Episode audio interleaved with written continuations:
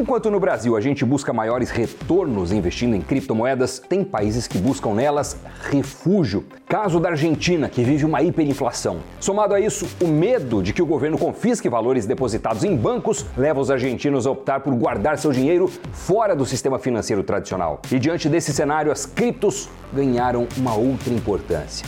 Roda a vinheta que o Crypto News já começou. Olá, bem-vindos ao Crypto News. Por aqui no Brasil, um dólar vale pouco mais que 5 reais atualmente. No nosso vizinho, com um dólar você compra 138 pesos argentinos.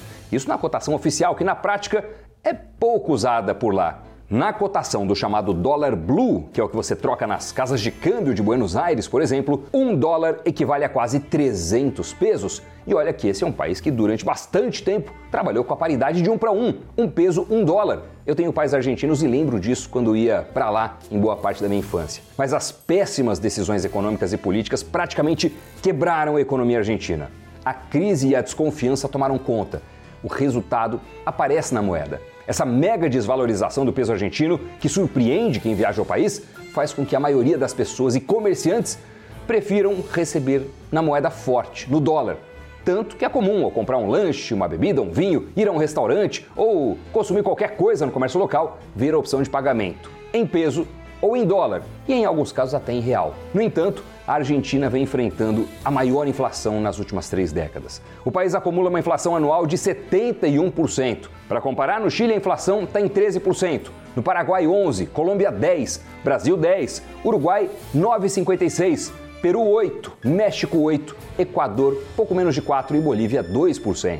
O país está mergulhado em uma incerteza política é uma das nações mais endividadas do mundo e ainda tem pela frente a previsão de aumento nas tarifas de energia elétrica, gás e água. Com isso, a inflação pode superar os 100% e o peso perder ainda mais o seu valor. Com esse colapso econômico, a Argentina se tornou um caso emblemático no uso de ativos digitais. Um estudo da AAA realizado em 2021 revelou que quase 3% da população argentina já usavam criptomoedas no dia a dia, o que representa um total de mais de 1 milhão e 300 mil pessoas. Para eles, a criptomoeda DAI era uma forma de transformar os pesos argentinos em dólares americanos com poucos cliques. Só que uma tendência parecida aconteceu com o Bitcoin. Se um salário em pesos poderia perder muito do seu valor de um mês para o outro, quando trocado pela criptomoeda, o movimento era contrário de enorme valorização potencial. De olho nessa crescente adoção, o maior banco do país, o Banco Galícia, chegou a liberar a negociação de criptos para os seus clientes, na mesma plataforma da negociação de ações. Mas o Banco Central de lá proibiu essa operação. Assim como proibiu os moradores locais de comprar mais de 200 dólares por mês em casa de câmbio, o que significa que foi criada uma restrição cambial no país. Uma tentativa quase desesperada do governo para fortalecer o peso que acabou não surtindo tanto efeito. A saída que muitos argentinos encontraram foi acessar a moeda estrangeira via exchanges de criptomoedas, ou seja, é nas criptos que vários argentinos estão se refugiando em especial nas stablecoins pareadas ao dólar, o que acaba proporcionando uma proteção cambial e inflacionária. Hoje, a Argentina está entre os 10 principais países do mundo quando o assunto é a adoção de criptomoedas, segundo a Bitso, que é uma corretora cripto. E também, segundo a Reuters, o Bitcoin tem atraído mais os argentinos. Houve crescimento de 12% no interesse dos hermanos pelo BTC, o que é o dobro do interesse visto entre mexicanos e peruanos. E claro que com essa alta demanda, exchanges não perderam tempo e lançaram cartões de débito, mas em criptos. Caso da Lemon, da Buenbit e da Belo. Essas exchanges deixaram as transações fáceis e ainda incluíram cashbacks. Já a Binance, a maior corretora cripto do mundo em volume de negociação, lançou um cartão pré-pago na Argentina. E tudo isso mostra como as criptos têm sido um bote salva-vidas para as pessoas que estão buscando formas de lidar com crises econômicas nos seus países. Além da Argentina, outras nações estão enfrentando turbulências. No final de abril, a República Centro-Africana, um dos países mais pobres do mundo, com 6 milhões de habitantes e um PIB de 2 bilhões de dólares, adotou o Bitcoin como moeda. A ideia é aumentar o número de cidadãos com acesso a serviços financeiros e proteger seu dinheiro da inflação. No país africano, o Bitcoin vai conviver com o franco centro-africano moeda que é impressa na França. Já El Salvador adotou o Bitcoin como moeda oficial tem um ano. Antes eles usavam o dólar.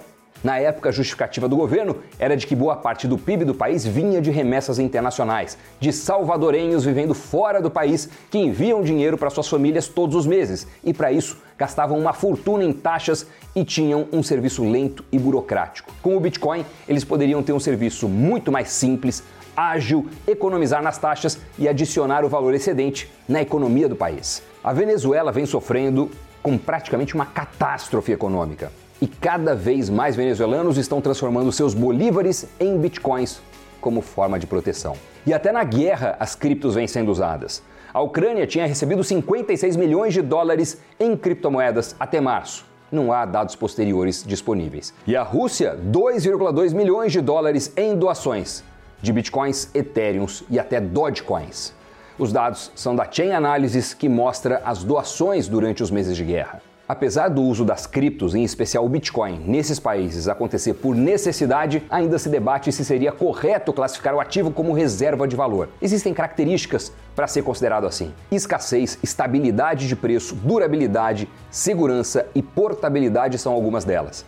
Várias criptos estão longe disso. Mas de todas, o Bitcoin é a que tem mais características aderentes a esse conceito. E por isso muitos enxergam nele o melhor ativo digital para proteger o patrimônio das incertezas econômicas, das interferências dos governos e da inflação nos países em crise. Já deixa aí o seu like, se inscreve no nosso canal Invest News e bora pro Cripto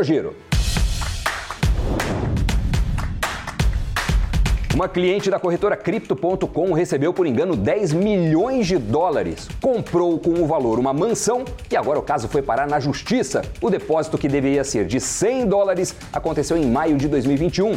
A plataforma só percebeu o erro sete meses depois.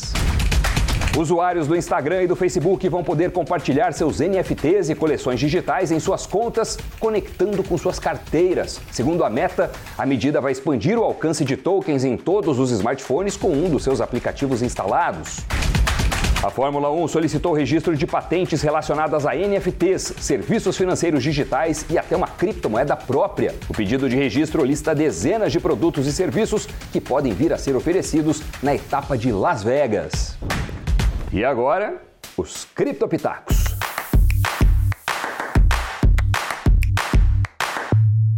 Para o Bank of America, a fusão da rede Ethereum pode não impactar o preço da criptomoeda no longo prazo. Apesar da atualização animar investidores, especialistas do banco apontam várias razões para o The Merge não impactar o preço num horizonte maior. Eles dizem que as perspectivas de longo prazo para o ativo permanecem incertas, considerando o ambiente macroeconômico. Em nota, o analista do BOFA escreveu: Os investidores provavelmente perceberam que a transição iminente da Ethereum para a prova de participação não abordará preocupações de escalabilidade ou altas taxas de transação.